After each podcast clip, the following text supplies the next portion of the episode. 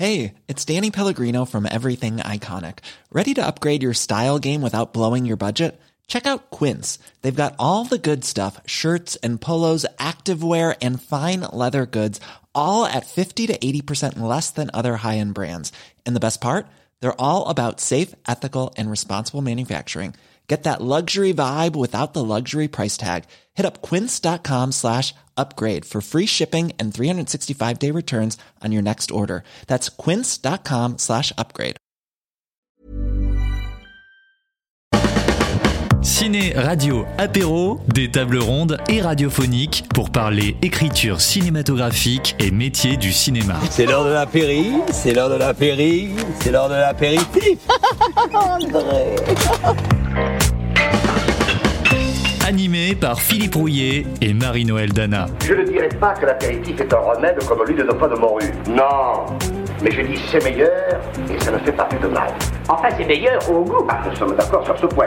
Quand nous avons créé euh, cette association Cinégraphie à Arles, c'était avec la volonté de partager avec le grand public, avec euh, les scolaires, mais aussi entre professionnels, une vision, plein de visions différentes de ce que c'est que le cinéma, de comment on le fabrique, de comment on crée une image, comment on construit une image et comment on va euh, du scénario euh, à euh, l'image, au montage et puis tout ce qui s'ensuit. Euh, cette on a décidé de commencer avec les directeurs de la photographie et les scénaristes. Ça avait beaucoup de sens. Et puis, on passe une semaine entière ensemble à euh, discuter, à poser plein de questions et à essayer de comprendre les secrets qu'ils ne nous révéleront pas, mais on peut essayer. Les secrets de leur fabrication, euh, de leur euh, manière de faire. Hier, nous avons accueilli deux directrices de la photographie, ici même à Croisière, à Arles.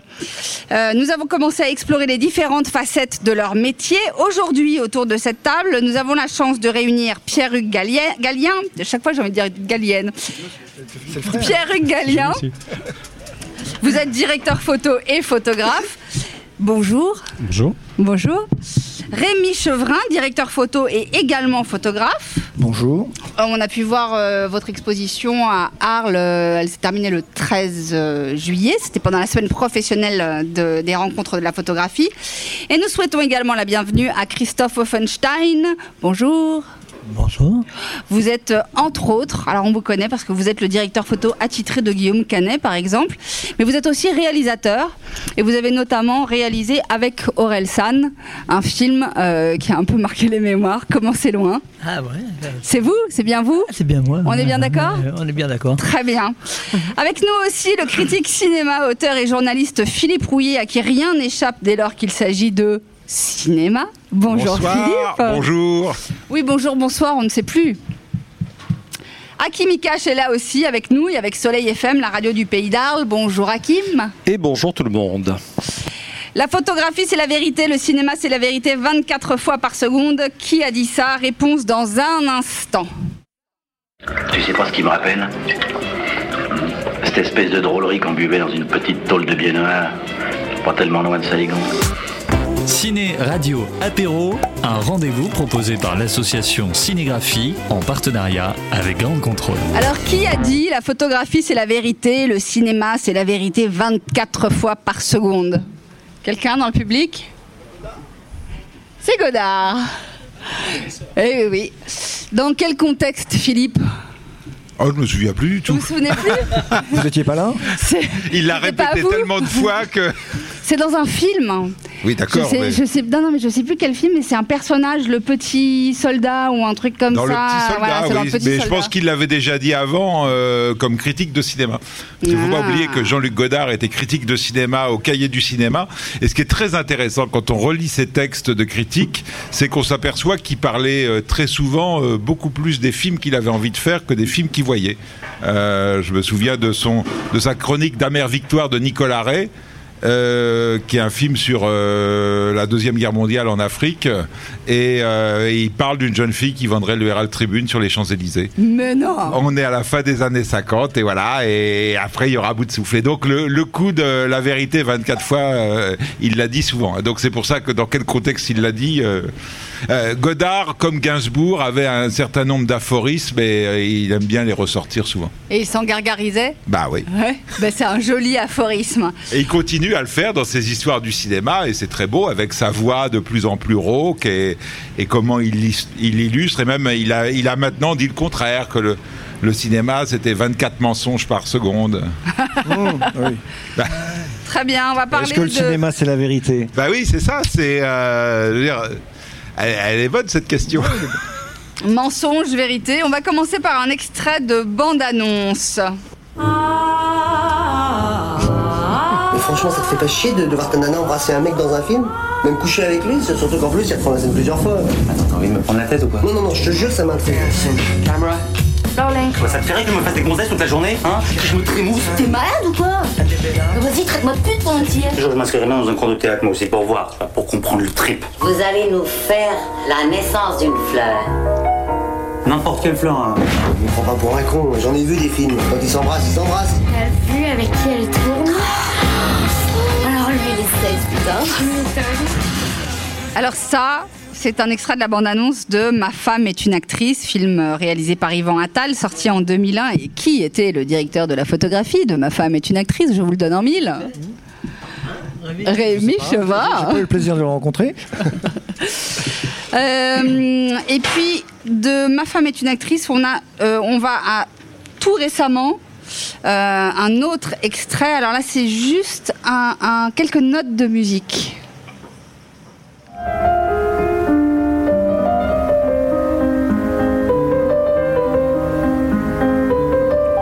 Qu'est-ce que c'est ça, Rémi Chevrin Ça, c'est Scarlatti, d'abord.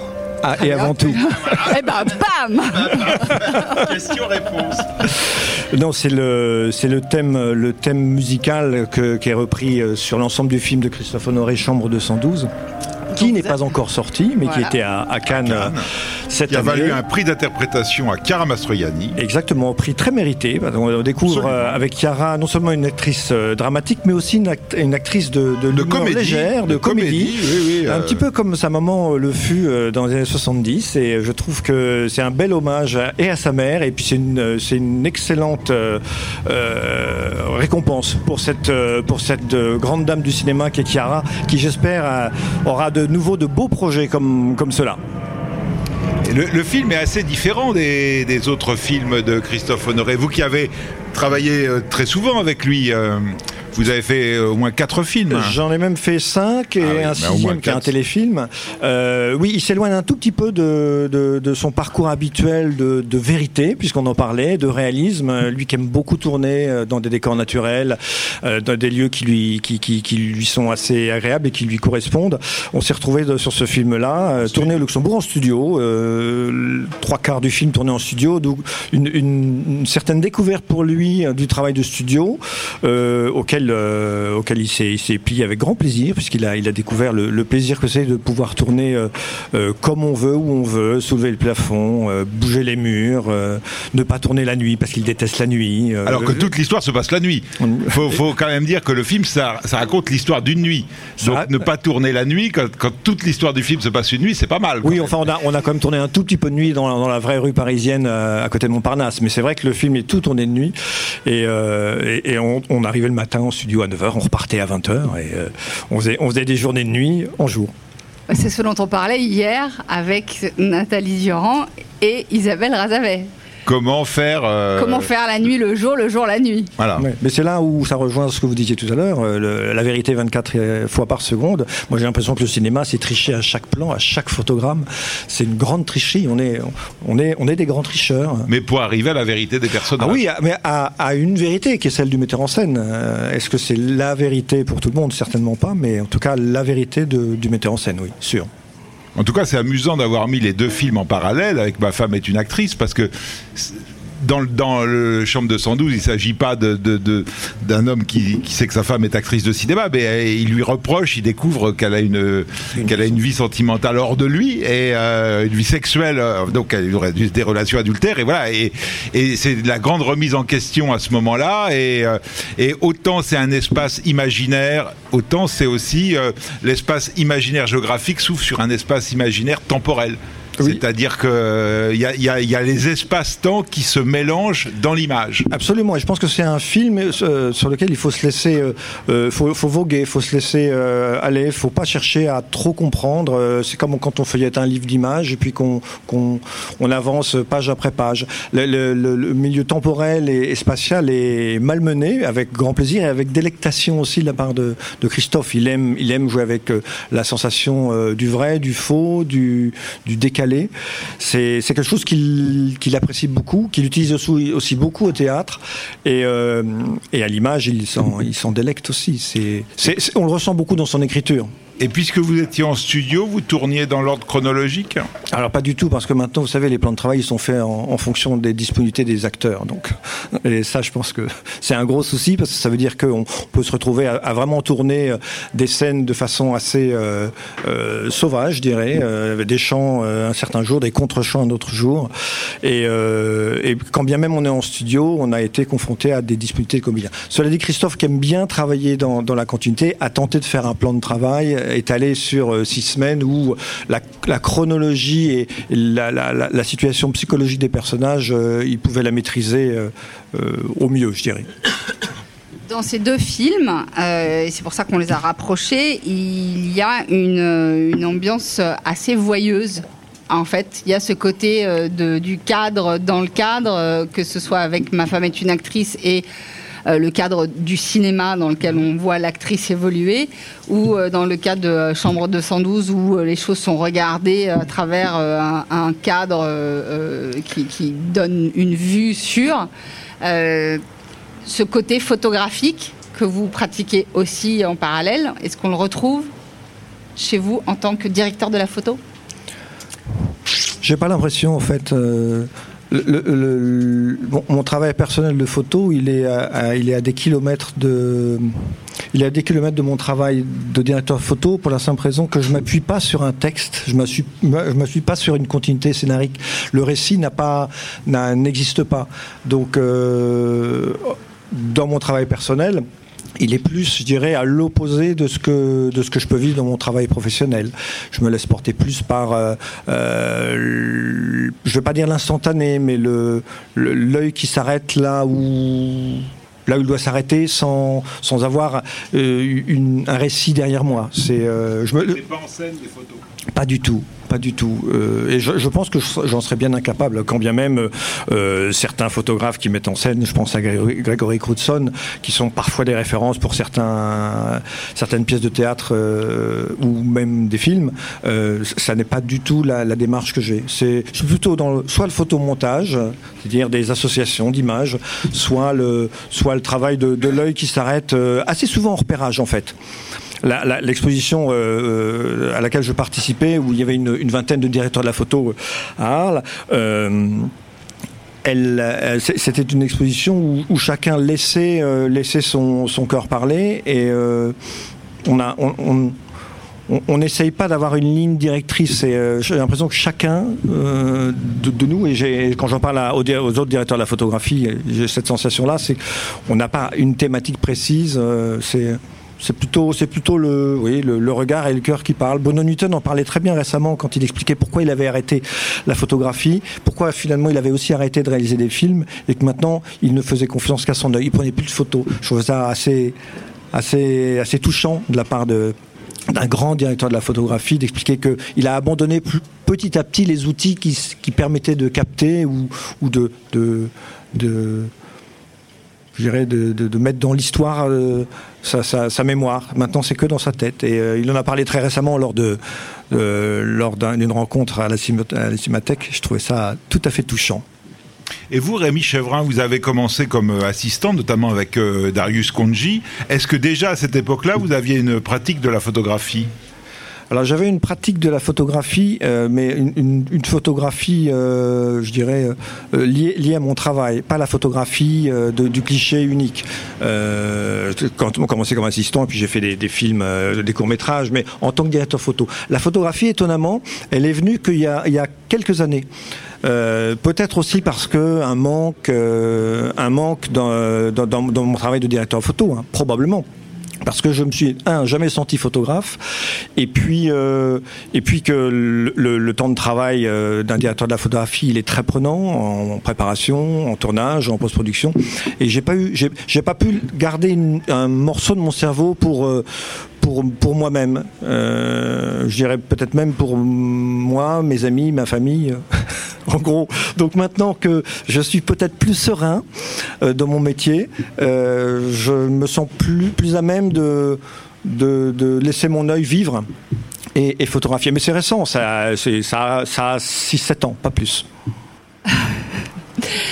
Euh, Pierre-Hugues Gallien, c'est votre tour. C'est bien. On fait un premier tour de table et puis après, après ça va fuser dans tous les sens.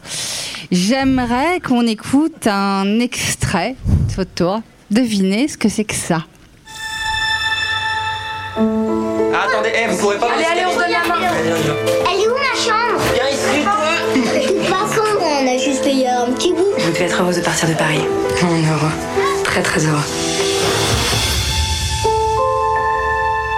C'est eux qui voulaient que tu viennes travailler dans leur banque, non Quand t'arrives en dernier, tu pars le premier, voilà. Il y avait plus que 8 jours pour que je sois plus à l'essai. Ils me doivent rien, Juliette. On va aller où La maison, ça veut dire quoi C'est quoi ce film, Pierre-Hugues Gallien Ça devrait être euh, maintenant ou jamais de Serge Friedman. Serge Friedman. Et euh, quand on en a parlé très brièvement, vous avez cité euh, des références photographiques euh, très fortes.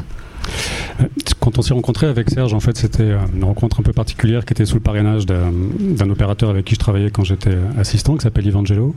Et Serge est un garçon qui a une culture euh, euh, cinématographique et, picturale assez poussée. Et donc, on a échangé beaucoup sur pas mal de références de films, sur le nouvel Hollywood, sur le travail de grands opérateurs de l'époque. On avait comme référence, en fait, Clut de Pakula. Et, et donc, on s'est mis d'accord assez rapidement sur ces références-là.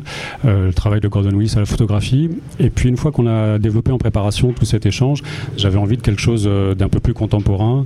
Et puis, qu'on essaie de rechercher ensemble euh, des choses qui étaient un petit peu plus prégnantes, un peu plus, un peu plus connectées avec le type d'image qu'on pouvait faire maintenant pour essayer de trouver une forme narrative une forme visuelle au film.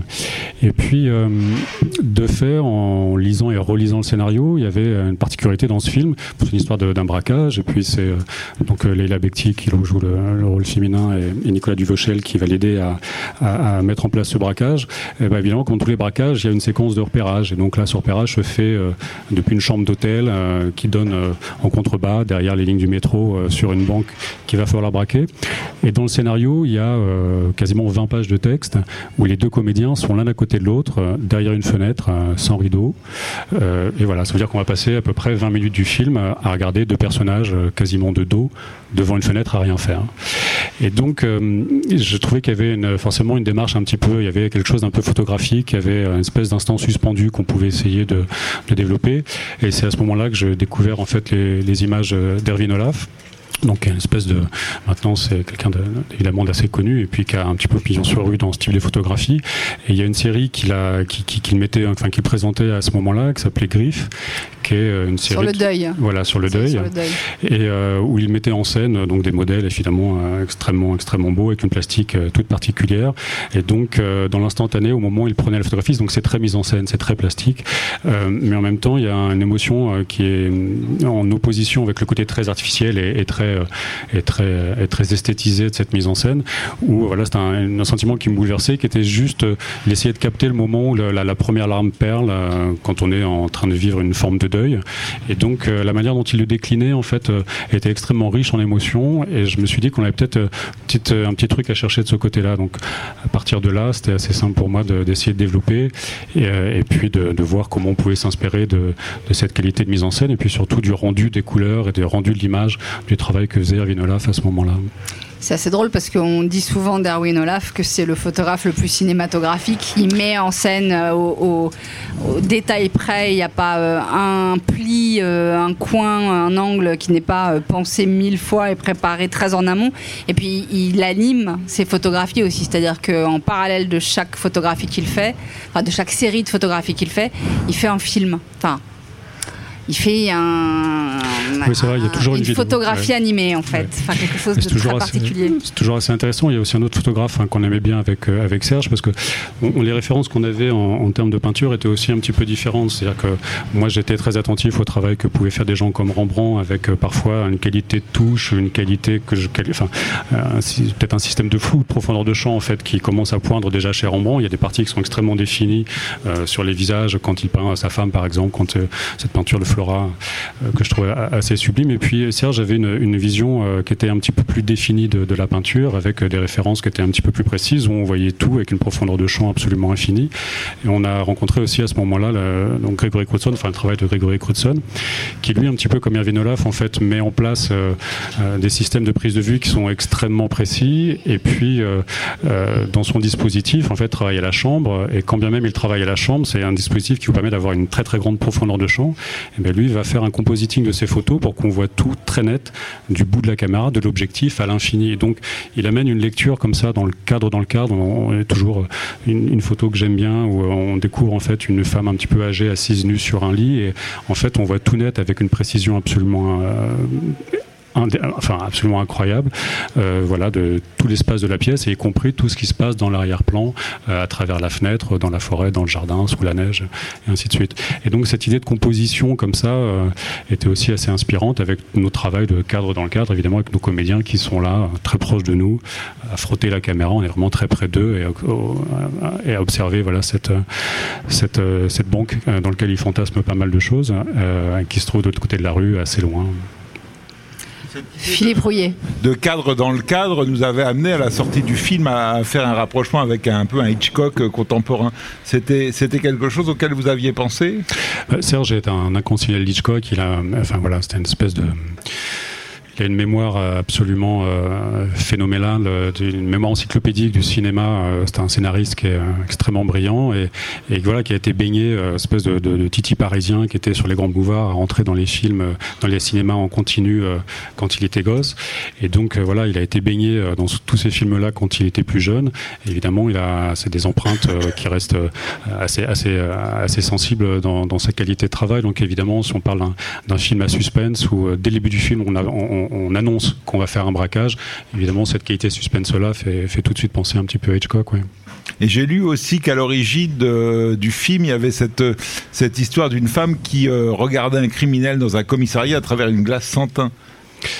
Oui, alors il y a ça c'était un truc un petit peu c'était euh, mon premier film à la photographie donc euh, c'était une séquence qu'on a mis en scène dans le film aussi et que voilà on m'attendait un petit peu au tournant il fallait que je réussisse cette séquence avec une pression particulière et il y a un jeu lumière qui nous permet de découvrir ce qui se passe au-delà d'une à travers une glace sans teint qui est pour nous à la photographie toujours une espèce de jeu c'est une espèce de de, de, principe euh, une espèce de de, référence ou de, truc qu'il faut savoir faire qui était assez amusant à mettre en place à ce moment-là et puis voilà c'était la découverte de Duvauchel avec qui j'avais fait déjà quelques quelques films et, euh, et donc voilà c'était une manière de le découvrir donc il fallait pas se louper à ce moment-là et, et c'est une séquence que chérissait particulièrement Friedman et, et à laquelle j'étais très attentif à la prise de vue. ouais. Parce qu'avant ce film, vous avez beaucoup travaillé avec un homme dont vous avez cité le nom tout à l'heure, qui est Ivangelo.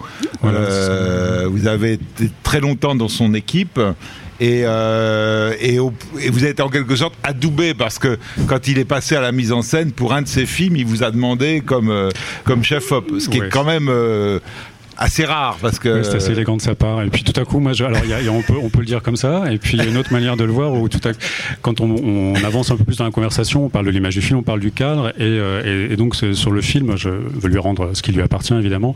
Euh, donc c'est, je faisais la lumière et lui faisait la faisait le cadre. Donc il y a quelques Tout près du soleil, caméras, hein, le voilà, film. au plus près du soleil. Et, euh, et donc j'ai j'ai eu le luxe pour mon deuxième film à la photographie d'avoir Evangelo comme cadreur et, euh, et je le prends comme ça et je suis finalement très honoré euh, de l'avoir eu dans mon équipe.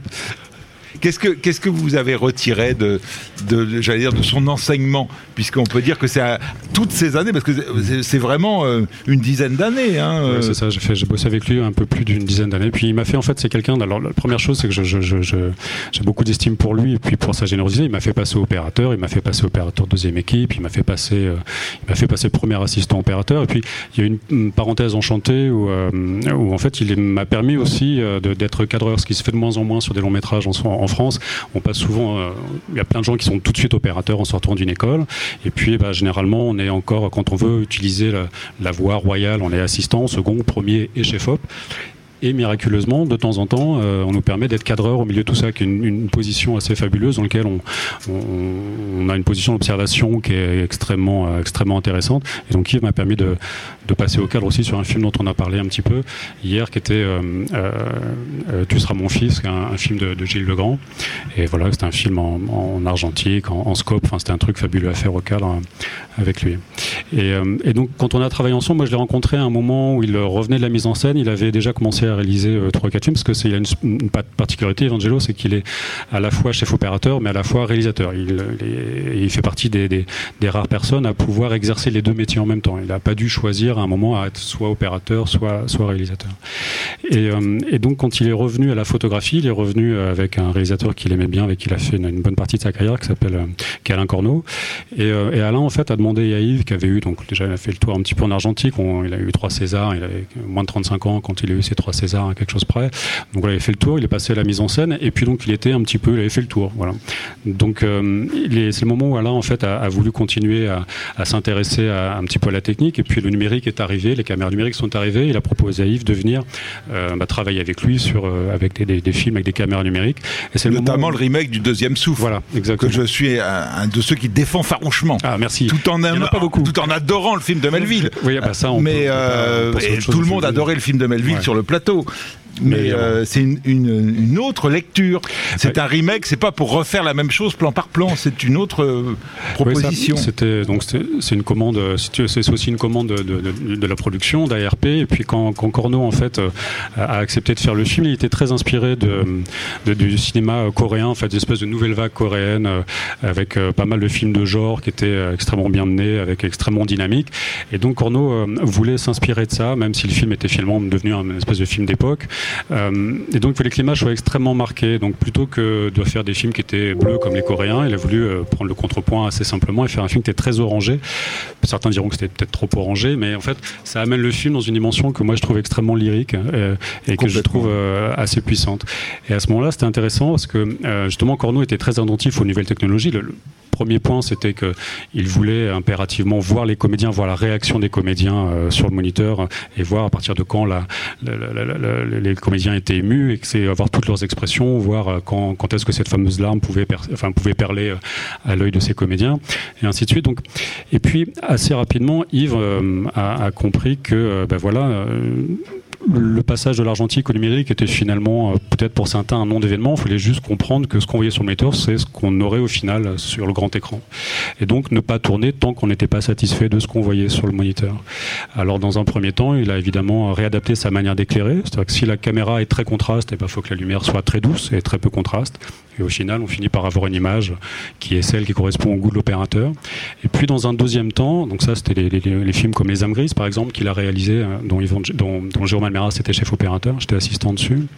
Et puis donc au moment du deuxième souffle, il y avait une espèce de révolution, c'était on avait des caméras numériques qui arrivaient, qui étaient euh, très proches des, capteurs euh, 35 mm en fait, donc on avait un petit peu nos références, on tombait un peu sur nos pieds, on avait l'accès avec le numérique, on pouvait retrouver nos références esthétiques de, du, du Super 35, de C'est ce que m'avait dit Corneau à l'époque. Corneau m'avait dit, moi ça m'intéresse de travailler avec Evangelo parce que il a lui-même bricolé des objectifs qui avec son équipe il met sur des caméras numériques. Alors le bricolage d'objectifs, oui il y avait ça, mais que là où, on a, où j'ai davantage bricolé sur ce, sur, sur ce, ce job-là, c'est que euh, Yves en fait en ayant cette démarche sur, euh, par rapport au numérique, euh, considérait qu'en fait euh, l'argentique était une histoire de rendu. Et à partir du moment où on considère que l'argentique est juste une histoire de rendu, enfin il peut y avoir plein de rendus différents, on peut avoir pesé plein de négatifs et plein de positifs différents, on peut euh, transformer l'image euh, numérique en une image qui ressemble à l'argentique, mais aussi on peut y ajouter plein d'autres rendus différents. Et donc euh, pour aller dans cette direction-là, c'était assez amusant quand on a fait les essais du deuxième souffle pour faire, pour avoir cette image très orange. on a fait d'abord fait un teaser pour financer le film à Cannes, et on a dépensé une quantité faramineuse de gélatine et une quantité de projecteurs très impressionnante parce que le film être très orange et plus on rajoute de gélatine, moins on a de lumière, etc.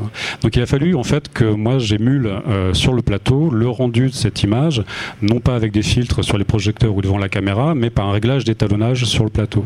Donc c'est le début de, du travail qu'on a fait avec Yves et qui a un petit peu participé à changer notre, nos manières de travailler un petit peu en France et enfin un petit peu partout, c'était un mouvement assez global, euh, où on prétalonnait sur le plateau de manière à donner au réalisateur une image euh, qui correspondait à l'esthétique qu'il souhaitait. Voilà. Et donc euh, voilà, on a commencé à travailler sur le prétonnage sur le plateau à ce moment-là, et, euh, c'était une étape qui était très importante. Justement cinématographiquement, euh, je crois que c'était un, une on a commencé à mener une réflexion sur ce qu'était le cinéma, sur ce qu'était l'image qu'on pouvait attendre quand on allait au cinéma, qu'on franchissait les portes d'un cinéma. Euh, ne pas tout de suite amener au spectateur une image qui soit trop différente, trop révolutionnaire, mais peut-être l'amener dans une esthétique et au fur et à mesure des films qu'on faisait, bah, essayer de se renouveler pour aller dans des directions qui étaient plus contemporaines et, et, euh, et peut-être un, un, petit peu plus actuelles et, et plus innovantes. Mais et la photographie dans tout ça? La photographie dans tout ça.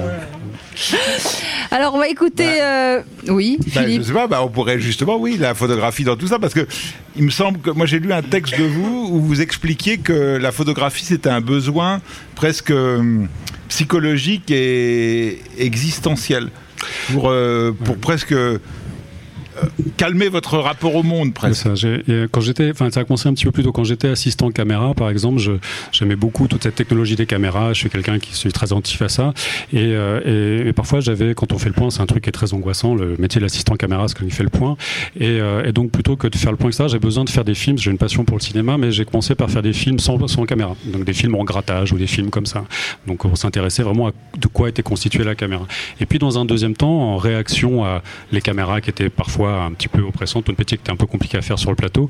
Et bah, quand j'ai commencé à faire du point aussi, et à être cadreur et ensuite opérateur, parfois on a envie de on a envie de se libérer de pas mal de choses que peuvent représenter le plateau. Par exemple, notre rapport aux comédiens. Des fois, on est tellement à la disposition d'un metteur en scène et d'un comédien, de son image du jeu, de ce qu'on doit euh, lui proposer pour essayer d'enrichir de, euh, sa performance sur le plateau. Euh, parfois on a besoin de, faire un petit peu abstraction de tout ça. Et moi, c'est un besoin que j'ai. J'ai besoin de retrouver une, forme de connexion euh, au réel euh, qui, qui, est beaucoup plus contemplatif que ça. C'est-à-dire que dont on se rend pas forcément compte, c'est qu'un tournage, ça demande énormément de préparation. Même quand le tournage paraît, la séquence paraît extrêmement légère, l'épaule euh, ou, très volage comme ça. Le film Evangelo, par exemple, dont on parlait tout à l'heure, c'est un film à l'épaule. On changeait énormément de décors tous les jours, mais justement, c'est un film qui est extrêmement préparé. C'est qu'on tournait euh, à des, les séquences en deux ou trois heures, à des moments où le soleil était très précisément là où on l'attendait. Donc, et finalement, le film a l'air d'être un petit peu documentarisant parce que c'est filmé à l'épaule et c'est très précis. Bah, finalement, euh, bah voilà, cette cette contemplation-là, on a parfois tendance à, s'en éloigner quand on prépare des longs métrages. Et moi, ma pratique photographique me permet justement de me recentrer sur ça, de, de retrouver un peu plus de sérénité et d'avancer dans cette direction-là. Christophe Offenstein. En 2015, vous obtenez le César de la meilleure photographie pour ça.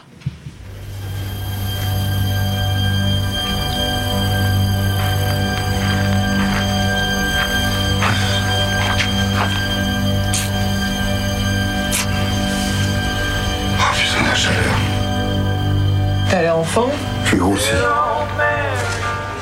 Si tu te sens bien comme ça En veux-tu que je me sente bien comme ça Tu te souviens quand on s'est rencontrés? Tu te rappelles où on était? T'étais beau. Je suis Michael, c'est moi, ton fils. Je suis l'enfant que tu as mis au monde. Et je suis mort. C'est un extrait de la bande-annonce de Valley of Love de Guillaume Niclou. Niclou, absolument.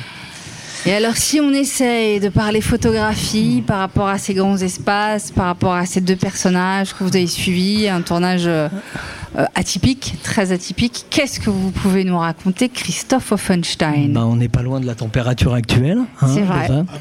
Là-bas, un petit peu plus, euh, effectivement. Euh, on était plus près des 50 degrés que des, que des 40. Mais euh, bon, on n'était pas très très loin de cette ambiance-là quand même. Ouais. Voilà. après, c'était un film ouais, très très particulier, mais de toute façon, Guillaume Niclou est, est un réalisateur très particulier, euh, avec qui j'ai fait plusieurs films et avec. Qui on a une grosse complicité. Je pense que c'est des, c'est des réalisateurs avec euh, qui fonctionne vraiment sur l'affect, sur une relation de, de, de, de il n'y a pas de compromis, il n'y a pas de, on, on, va tous dans le même, dans le même sens. Et c'est des films qui sont extrêmement préparés en ce qui le concerne. Mais contrairement à Pierre Hugues, Pierre Hugues euh, on tourne très vite et, euh, et on, on, on, prépare très vite. C'est-à-dire qu'on se connaît très très bien.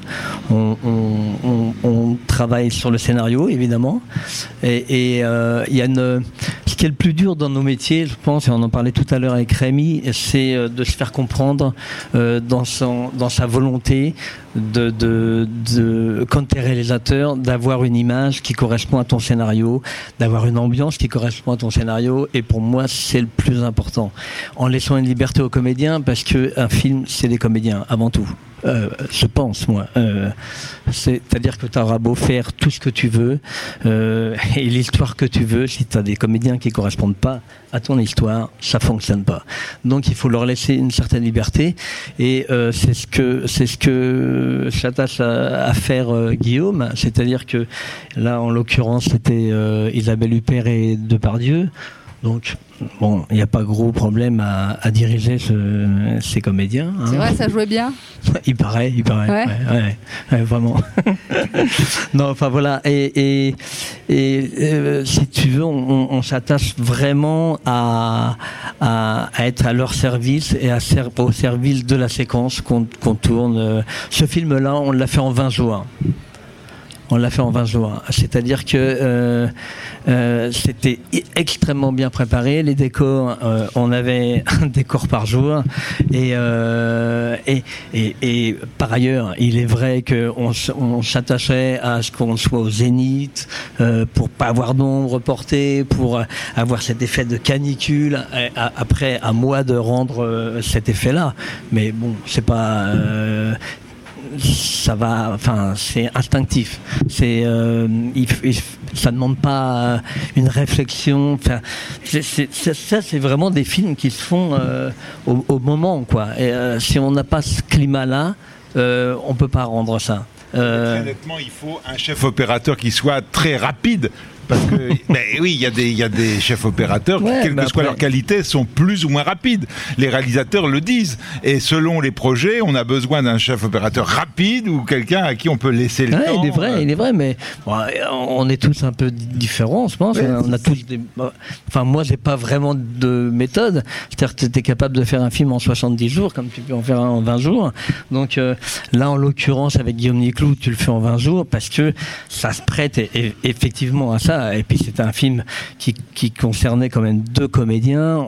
On n'avait pas euh, des grandes scènes de, table ou de, jeu ou qui, demandaient une grosse mise en place. Donc ça te permet d'aller relativement vite. Mais c'est vrai que euh, c'est une façon de faire. Euh, tu, abordes ce genre de film, ouais, de façon assez rapide et tu prends pas le temps. Il faut pas prendre le temps. Ce que disait Isabelle Huppert, c'est que vous preniez tellement pas le temps que des fois ils étaient là et que la scène commençait, le tournage commençait avant qu'on ait donné vraiment. Ouais, D'un coup, que... s'apercevait que la caméra tournait, quoi. Ah, ah, euh, c'est l'urgence qui, qui, a amené aussi ça. Euh, complètement. Et, et, et, Guillaume a, a, adore ça en plus. Il, il fait pas de clap de début, rarement des claps de fin. Ah oui. Donc euh, en post-prod, après, on, on, galère un peu. Mais, argentique ou numérique Mais pardon Argentique ou numérique? Argentique, on l'a fait en scope. Ouais. On l'a fait en scope. Ouais. Euh, non, non, non, c'était c'est assez particulier, quoi. Mais après, il faut se faire. Euh, mais c'est pour ça. Enfin, moi, je pense que notre, métier se fait euh, dans la relation que tu as avec le réalisateur, avec les comédiens. Et chaque chaque film est un film différent, est un projet différent, avec une approche différente. C'est-à-dire que tu n'as pas du tout la même façon de travailler avec Guillaume Niclou qu'avec Guillaume Canet. C'est à l'opposé. Donc, avec Canet, on a trois caméras. Euh, bon, on travaille vite aussi. Hein, parce que- Ah, on travaille vite aussi avec ouais, ouais, on travaille vite. Mais euh, enfin, c'est une approche du, du cinéma qui est tellement différente. Mais c'est ça qui est riche en, en ce qui nous concerne. C'est qu'on travaille avec des gens tellement différents qui nous apportent des, des, des, des, des, couleurs et, des, et de la vie tellement euh, en dehors de, de, de- de nos habitudes et de notre quotidien que, euh, enfin, c'est ça qui, qui, qui, moi, qui me porte à, à continuer ce métier et à avoir envie de continuer ce métier. De toute façon, c'est des cinéastes qui, même à l'intérieur de leur filmographie, euh, font des films très différents. Je veux dire, euh, Guillaume Canet, quand on compare euh, Ne le dit à personne et, les- sûr. et les petits mouchoirs, c'est pas du tout les mêmes rien options voir. de mise en Rien- scène. ah, Absolument, rien à voir. Et d'ailleurs, ouais, ouais, moi, moi- Alors que c'est le même chef-op. Absolument. Ouais. Et euh, mais, mais effectivement, le plaisir est pas le même quand euh, t'éclaires euh, Ne le dis à personne que quand euh, t'éclaires les petits moussoirs. Qui, qui, qui, il y en a un, c'est un thriller. Tu cherches une émotion, tu cherches un climat. Il y a des scènes d'action. Il y a des scènes d'action. Il y a un vrai travail euh, approfondi sur sur la lumière. Là, là, pour le coup, on prend un peu de temps et parce que tu tu fais pas une nuit comme ça avec de la brume par hasard. Enfin, tu vois, tu- tu- il faut vraiment trouver une, une, euh, un climat pour apporter une émotion. Les petits mouchoirs, euh, ça reste une comédie, donc euh, et puis c'est un film choral, donc quand tu as 10 comédiens autour d'une table et qui sont pas toujours amenés à être concentrés, donc tu peux pas, tu peux pas perdre de temps à les emmener. à- on va régler le contre-jour. Là, non, non, non, là t'as pas le temps, et donc il faut y aller un petit peu, quoi. Voilà. Euh, vous trois, s'il y avait euh, un film qui pour vous représente euh, le plus cette, cette idée de la photographie au cinéma, cette idée de l'image qui prendrait presque le pas sur, sur, les, comédiens, est-ce qu'il y a un film qui visuellement comme ça vous a particulièrement marqué? Moi j'en ai un. Ah, Rémi Chevrin J'en ai un, mais c'est pas la, la photographie a pas pris le dessus sur le film. La photographie a accompagné le film de manière exceptionnelle. Et puis en plus, c'est un film que j'ai vu assez jeune et qui m'a révélé ce que la, ce que- la puissance de la photographie au service du récit. Le film, c'est un film de John Ford qui s'appelle Les raisins de la colère. Et, et, euh, quand j'ai dû voir ce film, je devais avoir 13-14 ans. Et euh, la- la- je me suis vraiment rendu compte de ce de ce que la photographie, l'univers, le contraste, c'est un film en noir et blanc, euh, la, la- la révélation, cachée ou ne pas cachée, montrée, suggérée, tout ça est, est dans le film. Et en plus, au service d'une émotion et d'un thème absolument euh, universel, incroyable, qui pourrait être encore euh, d'actualité si on osait faire. Oui, non, mais si on osait faire des films comme ça, mais bon, est-ce qu'il y a des scénaristes qui sont prêts à faire des films aussi aussi forts? Je suis pas sûr. Mais c'est un autre débat. mais voilà, donc il y a- il y, a ce film-là, par exemple, mais euh, il y en a plein d'autres aussi. Mais étrangement, c'est des films en noir et blanc, moi, les- ceux qui m'ont marqué. Il y a euh, Eraserhead, le premier film de de David Lynch. Oui, mais c'est, euh, je cite plus des films qui m'ont qui m'ont révélé ce que la photographie pouvait amener et puis euh, euh, pour euh, accompagner un récit, et puis des films qui sont des ovnis aussi. Enfin, Eraserhead, c'est un ovni. Ah, J'en ai pas dormi de la nuit moi quand je l'ai vu Razorhead. Pierre Hugues. Il y avait une espèce de, une poncif, mais il y a euh, pour moi, c'est justement ça, vampirise tellement la photographie que la, enfin, photographie euh, vampirise tellement le film que ça devient le sujet principal du film. Et, euh, et évidemment, euh, et j'avais pas pensé avant, quand tu as posé la question, que, ça m'est venu. Et évidemment, euh, c'est étonnant parce qu'il y a à la fois, on parlait de contemplation tout à l'heure, d'une forme de sérénité, et malgré tout, même dans cette enquête qui est très particulière, c'est-à-dire que le climat du film est, parfois très festif et à d'autres moments un petit peu plus malsain. Il y a différentes ambiances évidemment dans, ce film, mais je trouve que notre personnage principal retrouve lui aussi, euh, dans un premier temps, beaucoup de sérénité en pratiquant la photographie, mais la photographie comme acte photographique même, juste en prenant des photos, en utilisant un boîtier, et puis finalement, ben voilà, en, développant ses films, euh, ben voilà, le, scénario euh, va dans une autre direction.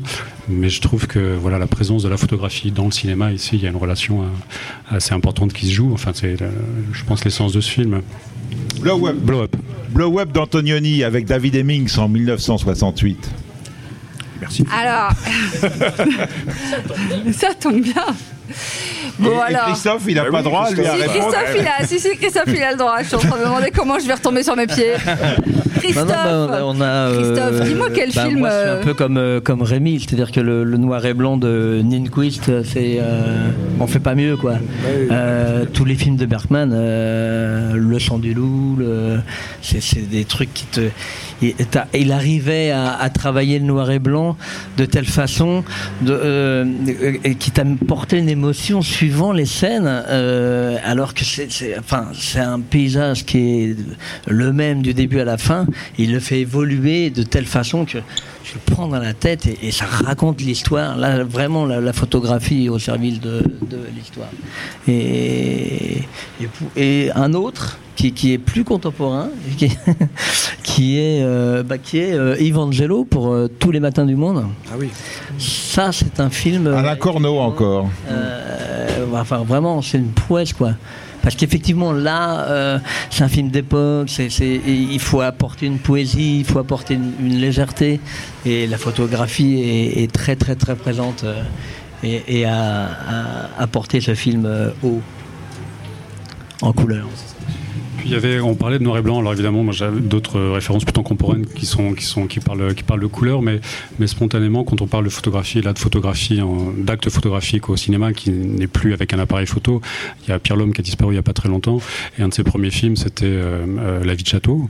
Euh, et je, je- on été restauré, on a vu une copie il y a pas très longtemps, on avait fait une projection euh, il y a deux trois ans, et j'ai été absolument sidéré du travail qu'il avait fait. C'est-à-dire qu'il y avait euh, dans les intérieurs une espèce de perfection de- du réglage photographique qui était qui mettait en place qui mettait en scène, euh, qui révélait la, la photogénie de, de Deneuve dans le film, qui était absolument euh, extraordinaire. Tout était absolument millimétré, mais en même temps, euh, tout était aussi extrêmement léger, extrêmement vivant. Et, là, il y avait une espèce d'osmose absolument parfaite entre, bah voilà, cette espèce de contrainte technique qu'on peut avoir, notamment à ces époques-là où on est un petit peu moins mobile, un peu moins léger que maintenant.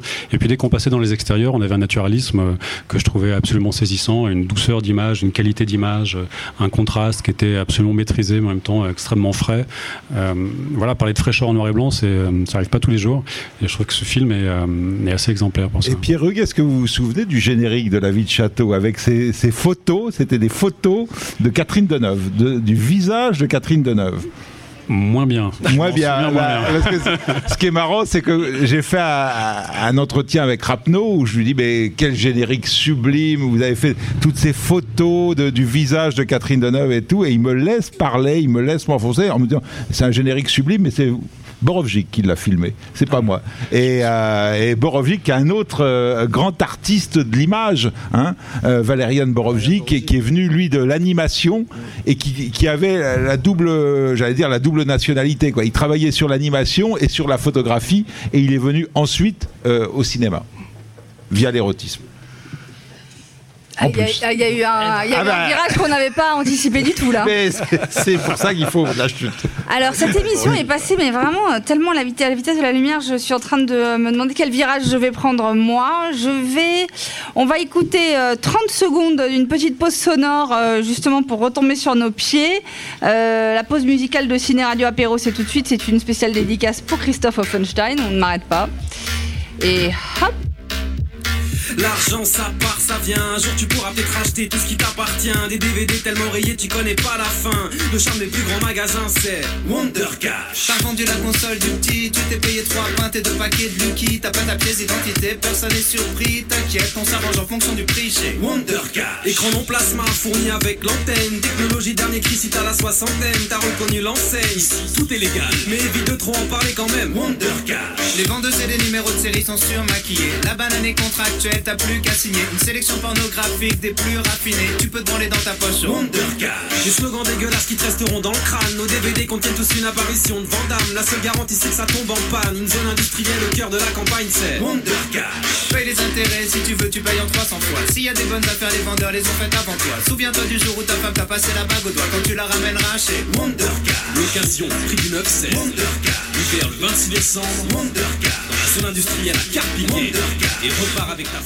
On est retombé sur nos pieds, mais alors vraiment, euh, vive les baskets. Pour boucler cette série de trois rendez-vous autour de la direction de photographie, on va faire un quiz, on va faire un blind test. Mais alors attention, on va faire un blind test avec nos invités, Pierre-Hugues Gallien, Christophe Offenstein et Rémi Chevrin. On a décidé que Philippe Rouillet est hors jeu. Il n'a pas le droit. Pardon, pardon, il est hors compétition. Voilà, il n'a pas le droit parce qu'il en sait trop. Et ce qu'on va faire, c'est que le public peut écouter. Et si vous arrivez à nous envoyer par mail les réponses euh, à chacune euh, des questions, eh ben on vous offre euh, deux invitations pour les rencontres cinématographiques pour leur film de clôture vendredi soir Alice et le maire de Nicolas Pariser. Extraordinaire. Qui est un Qui sort qui est- le 2 octobre. Voilà, que- avec que- Fabrice Lucchini, que Philippe Rouillet adore. Anaïs de Moustier.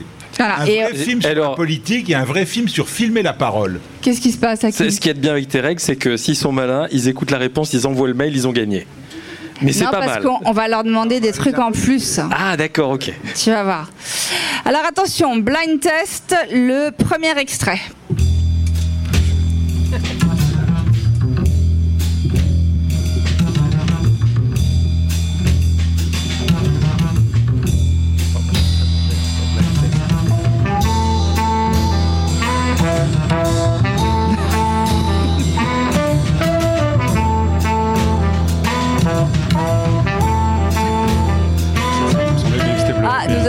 Réponse. Alors attention. Pierre, Pierre Hugues je me disais, alors vraiment les gars. Pardon. Pierre Hugues que dit Pierre Hugues de ce film? Moi, je pensais à Blow Up, mais. C'est Blow Up. mais pas sûr. Voilà. Absolument, c'est tout à fait blow up. Ça vous dit quelque chose fétiche, son C'est son film fétiche. fétiche. Ouais, fétiche Il du vient d'en parler. voilà, ouais, heureusement. mais mais- mais peut-être que le public ici peut participer un peu aussi. C'est c'est pas bidonné. Est-ce Hein. que, est-ce que tout le monde euh, connaît Blow Up? On a un public très sage Ouais, comme hier. C'est assez, euh, c'est très rassérénant. Euh, Christophe Offenstein, un commentaire sur Blow Up? Pas vraiment, non. Très bien. Et Rémi Chauvin?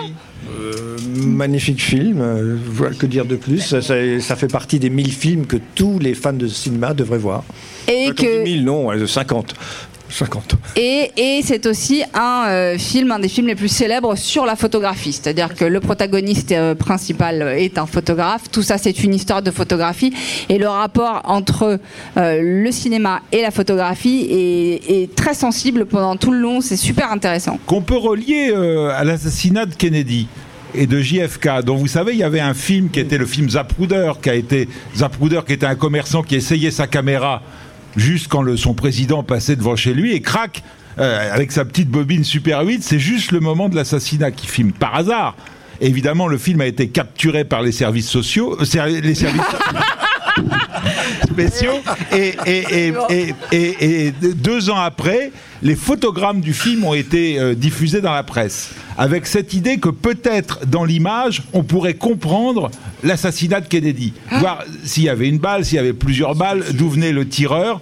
Et depuis, évidemment, à l'heure où je vous parle, il y a encore des gens qui se penchent sur ce film pour essayer de comprendre toute ce- cette théorie complotiste. Et à partir de là, il y a eu tout un cinéma complotiste qui s'est créé, c'est-à-dire pas un cinéma complotiste, mais un cinéma sur le complot. On parlait de Clout tout à l'heure, de Coppola, c'en est un film matriciel, mais peut-être avant, justement, 1968, le film d'Antonioni, avec cette idée que peut-être la vérité est dans l'image et que donc on doit enquêter sur l'image, agrandir l'image, torturer l'image pour essayer de lui faire dire ce qu'elle ne dit pas.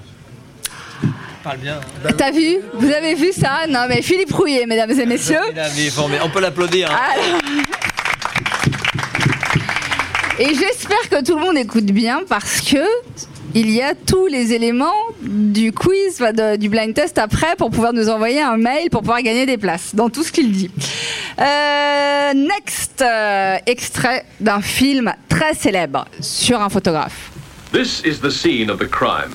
A crime of passion, filmed in a way you have never seen before, and as no one else would dare attempt. But the screen's master of suspense, the producer director who shocked the world with Psycho. Voilà, et on coupe avant de vous donner trop d'éléments. Est-ce que vous savez de quoi Est-ce que vous savez de quoi il s'agit? Allez. Bah, fenêtre sur cours. Non, il y a Ouais. pas de fenêtre sur cours. Oui. Ouais. D'accord. Très bien. Bah, bravo, bravo Pierre-Hugues Galien.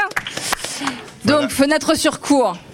Un film sur un photographe qui voit un, un photographe de guerre. Il est, euh, il est euh, frustré, il est coincé, il s'est cassé une jambe, il est euh, devant euh, dans son fauteuil. Il, il, il découvre ce qu'il croit être potentiellement un crime sous sa fenêtre. Des commentaires, messieurs Pierre-Hugues Gallien se lance. Non, non, je, non, non, je- je- Non pour moi ce commentaire. Oui. Donc, ce qui est intéressant dans ce film, c'est que on voit tout par ses yeux et par ce cadre photographique réinventé par le cadre de la fenêtre. C'est extraordinaire. Voilà. C'est Hitchcock. Et pour le reste, il faudra que vous alliez chercher dans votre encyclopédie. Vous êtes formidable. Troisième extrait.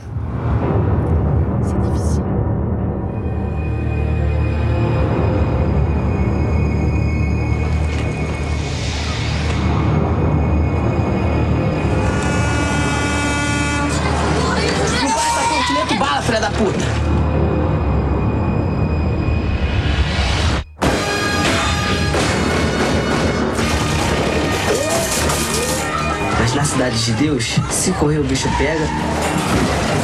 E se ficar o bicho come. Desculpa aí, esqueci de me apresentar. Là encore, le personnage principal est un photographe, un appareil photo. Messieurs, Ça parlait brésilien, non? Ouais, euh, je, suis, je- je suis allée chercher très international. Dans le public? Hmm, Bah, j'aurais pu, mais non. Non, c'est pas brésilien. C'est pas très euh, brésilien. Oui, euh, à mon chaîne, c'est mexicain. Amores Perros. c'est Carlos Diegues qui aurait réalisé ça, non Philippe Rouillet. Qui est le Jean-Luc Godard Cité brésilien. de Dieu Ah, mais je l'avais, je l'ai pas dit. Ah, ah, ah. J'adore le truc, ah, mais je l'avais, je l'avais sur le bout de la langue. Le brésilien, c'était Dieu, oui, voilà, il y en a qu'un. Ah oui, oui, oui. La cité de Dieu. Euh, Est-ce que je vous donne Ouais, je vous le dis comme ça. C'est un film euh, qui est sorti en 2003, qui a été réalisé par euh, deux personnes, Fernando Meirelles et Katia Lund.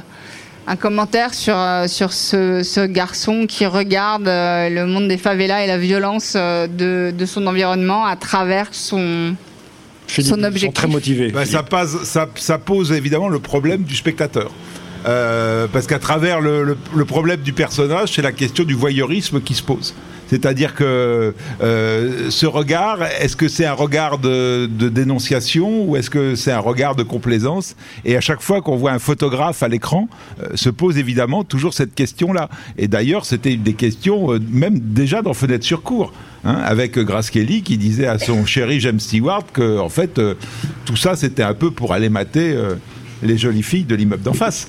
Et euh, évidemment, ça pose la question à nous, spectateurs. Ça pose la question à vous, directeur de la photo, aux cinéastes. Pourquoi vous regardez Pourquoi vous regardez à travers le trou hein, de l'objectif, qui est le trou de la serrure Et pourquoi nous, on va au cinéma et pourquoi on va regarder la vie des autres? Et, euh, et quand on est dans l'ultra-violence, euh, mais une ultra-violence contemporaine, euh, du réel, de l'actualité, comme dans la Cité de Dieu, ça pose évidemment la question aussi du spectateur de jusqu'- jusqu'où on a envie de voir ça. Ah, ah, ça vous l'a, hein Ouais, Alors là, et voilà, le pouvoir de Philippe Rouillet. C'est intéressant comme point de vue sur le- le- cette position de voyeur, de ce qu'on est sur un plateau, sur la manière dont, dont on regarde, on découvre euh, une image.